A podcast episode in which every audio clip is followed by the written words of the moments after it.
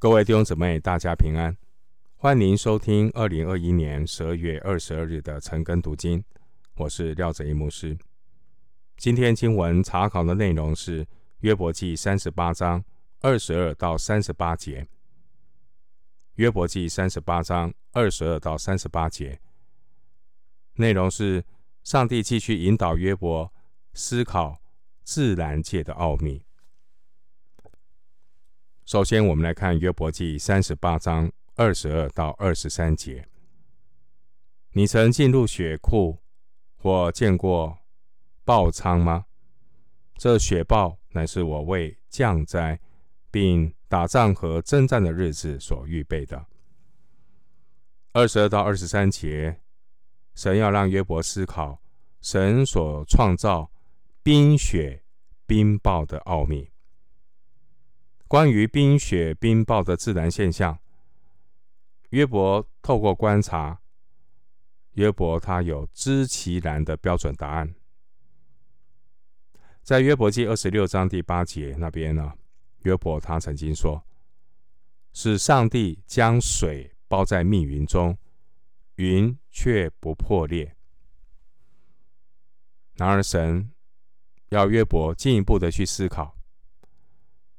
冰雪冰雹被造的目的，在刚才所读的三十八章二十三节经文说：“这雪雹乃是我为降灾并打仗和征战的日子所预备的。”人会把冰雪冰雹看为灾害，但是冰雪冰雹落在神的手中，却可以成为征战的武器。人会把苦难看为惩罚，但在神的手中，苦难可以成为上帝塑造管教的工具。回到经文，约伯记三十八章二十四到二十七节：光亮从何处分开？东风从何处分散遍地？谁为雨水分道？谁为雷电开路？使雨降在无人之地、无人居住的旷野，使荒废凄凉之地得以复丰足，青草得以发生。二十四到二十七节这段经文，上帝要让约伯思考自然界风暴的奥秘。二十四节的光亮，这是指闪电。对于自然界风暴的现象。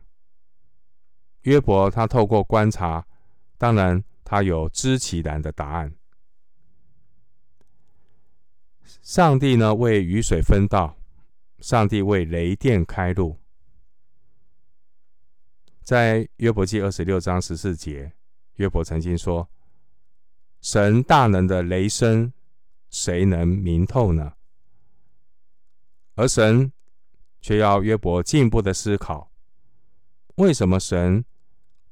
会使雨降在无人之地，会使雨降在无人居住的旷野。二十六节，在刚刚读过的三十八章二十六节经文两次重复了“无人”，没有人，无人之地，无人居住的旷野。上帝做这个事情有没有他的用意？有的，这给我们一些反思。我们在思考问题的这个路向，总是以自我为中心。我们不能够自我中心的去想问题，我们需要回到神的里面。我们需要学习由神的视角来看问题，人不能够总是自我中心的来看许多的问题，不能够只是想到自己所经历的，只关心自己所看见的。只怜悯自己所看到的，而神人呢？我们说人所认为的善，其实都是自己眼中看为的善，还有很多的部分人还没有看到。有一些善我们看不到，有一些是神的护理，我们有限的头脑。不一定能够想得到，神的护理跟保守，也包括刚才读二十七节的荒废凄凉之地。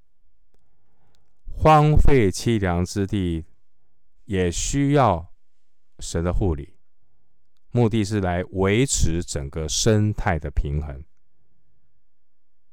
今天我们看到许多无人居住的热带雨林被人类滥砍滥伐，对整个生态环境造成极大的破坏。回到经文，约伯记三十八章二十八到三十节：鱼有腹吗？露水珠是谁生的呢？冰出于谁的胎？天上的霜是谁生的呢？珠水坚硬如石头，深渊之面凝结成冰。二十八到三十节这段经文，神要让约伯进一步思考自然界雨水、露水结冰的奥秘。关于雨水、露水结冰的自然现象，不只是约伯，我们一般人透过观察都知其然。在约伯记二十六章五到十四节，约伯他曾经说呢：“雨水、露水、冰霜都是神所造的，这是常事，这是一个知道有神的人他会有的常事。”然而，神呢要约伯进一步的思考。既然神创造了生命，为什么还要使诸水坚硬如石头，深渊之面凝结成冰？三十节。那这些呢，会带给万物死亡。如果这个冰天雪地啊，太冷，也会冻死人呢、为什么要做这些事情？为什么要有这些现象？然后我们不能够自我中心的去看问题。人眼中的恶不一定是恶。我们看到呢，冰并不会沉到水底，所以它能够维持水中的温度。这其实也是神对水中这些生命的护理。回到经文，约伯记三十八章三十一到三十三节。你能系住卯星的结吗？能解开参星的带吗？你能按时领出十二宫吗？能引导北斗和他随他的众星？你知道天的定律吗？能使地归于在天的权下吗？经文三十一到三十三节，神要约伯进一步思考自然界。星空的奥秘。三十一节提到昴星，它位于金牛座。这七颗星属于一颗真正的星团，而卯星就好像被紧密的系成一个结。三十一节的呃三星，它是位于猎户座。而其中的恒星并不属于一个真正的星团，而是分别以不同的速度向不同的方向运行，所以三星会形成好像一个带状的一个情况，好像是能够解开的，将来还会被完全的拆散。这是根据约伯星象的观察。三十二节提到十二宫。可能是指十二个位于天体黄道上的星座，在每个月都会有一个新的这个星座出现，然后一个老的星座隐没。三者解说，他们都被按时的领出，这是星空的奥秘。三者节提到北斗，可能是指大角星。三者节说随他的重心。这可能是指在附近大熊星座的北斗七星。北斗星随着它的重心环绕北极星，会不断的运转。它是北半球终年可以见到的一个不弱的星座。关于星空的奥秘，约伯他曾经在二十六章第七节说：“神将北极铺在空中，将大地悬在虚空。”约伯他赞叹神在大自然界中干预的力量。在九章七节，约伯说：“神吩咐日头不出来，就不出来，又封闭众星。”然而，神呢，要约伯进一步的去思考。神既然是喜爱秩序的神，三十三节说：“上帝设立天的定律。”三十三节说：“上帝使地归在天的权下。无论天空的这些星星运行有多么的复杂，天的定律都在上帝的管理之下。但无论是地还是天，是福气还是苦难。”其实都在上帝的护理之中，并非不可捉摸，而是井然有序。背后有上帝的智慧，有上帝的操盘，上帝可以叫万事互相效力，为了神预定的目的，也为了叫爱他的人得着益处。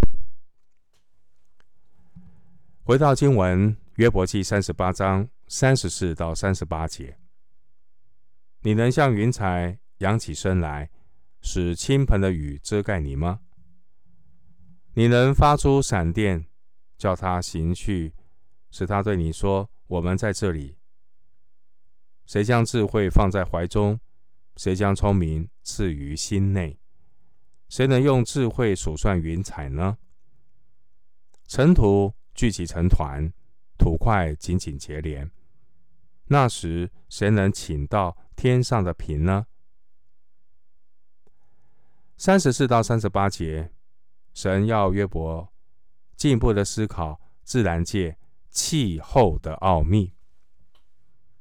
经文三十八节说：“尘土聚集成团，土块紧紧结连。”那这是形容雨水对土壤的影响。